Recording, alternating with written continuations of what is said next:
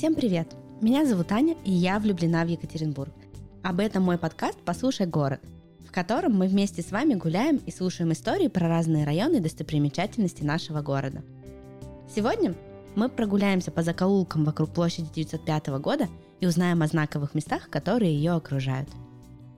Идем? Начнется наша сегодняшняя прогулка с памятника Ленину. Поднимитесь на него на самый верх и полюбуйтесь на город. Он прекрасен, особенно вечером в огнях. Кстати, отсюда можно сделать хорошие городские кадры в перспективе. И все-таки про памятник. Сколько же их вообще в нашей стране, этих памятников Ленина? Кто-то считает, что они не нужны, кто-то настаивает, что это история. Не будем спорить. Просто расскажу вам пару фактов про главного Ленина в Екатеринбурге. До памятника Владимиру Ильичу здесь сменилось очень много постаментов. Был и Александр II, и статуя свободы, и Карл Маркс, и даже Ванька Голый стоял. Так в народе прозвали памятник освобожденного труда, представлявший собой скульптуру обнаженного мужчины. В итоге дольше всех задержался именно дедушка Ленин. Открывали его торжественно представители трех поколений – ветеран, молодой кузнец и школьница. Ходят слухи, что под памятником есть потайные ходы, залы и комнаты. Вот бы проверить. А еще есть старый анекдот про памятники Кирову, Свердлову и Ленину. Я покажу вам его в картинках в своем телеграм-канале, ссылку на который дам внизу. Кстати, этот памятник несколько раз становился историческим объектом и исключался из списков культурного наследия. А недавно вообще были разговоры, что его снесут, когда будет строиться следующая ветка метро. Неужели ее все-таки построят? В общем, пусть стоит этот памятник, пока стоится, а мы пойдем дальше. Но перед этим не забудьте посмотреть на цитату, которая размещена на постаменте у памятника Ленину.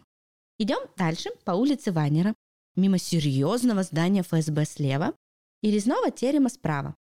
Это дом купцов Коробковых. Сейчас здесь находится торговый центр Европа. Построен дом еще в начале 19 века в псевдоготическом стиле. Причем дом, который ближе к Вайнера, это классицизм, а который ближе к Ленину, это неоготика. До наших дней даже дошла часть внутреннего интерьера, рельефная лестница с европейским орнаментом и споры о ее происхождении. Либо она приехала из Петербурга, либо была сделана у нас на Урале на заводах Демидова, но все равно с оглядкой на Питер. А дальше уже советское время. Книжный на Антона Валика. Сколько себя помню, он всегда тут стоял и до сих пор стоит. Своего рода знаменитость. Кстати, ассортимент у них очень даже хороший.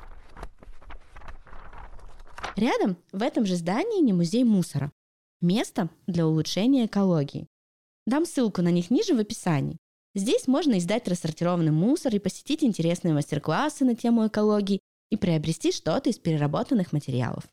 Ну а теперь обратно к истории. Остановимся у заброшенного здания на Урицкого 8. Сейчас оно, конечно, выглядит не очень.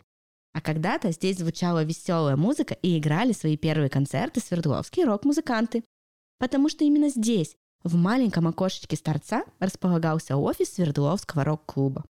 И внизу, в концертном зале, проходили концерты. Впервые именно здесь все узнали про Чаев, Настю Полеву и еще ряд известных музыкантов. Эх, жаль, что здание сейчас в таком удручающем виде.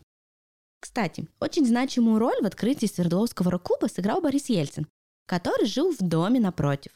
Это тоже очень интересное здание, второй дом Советов.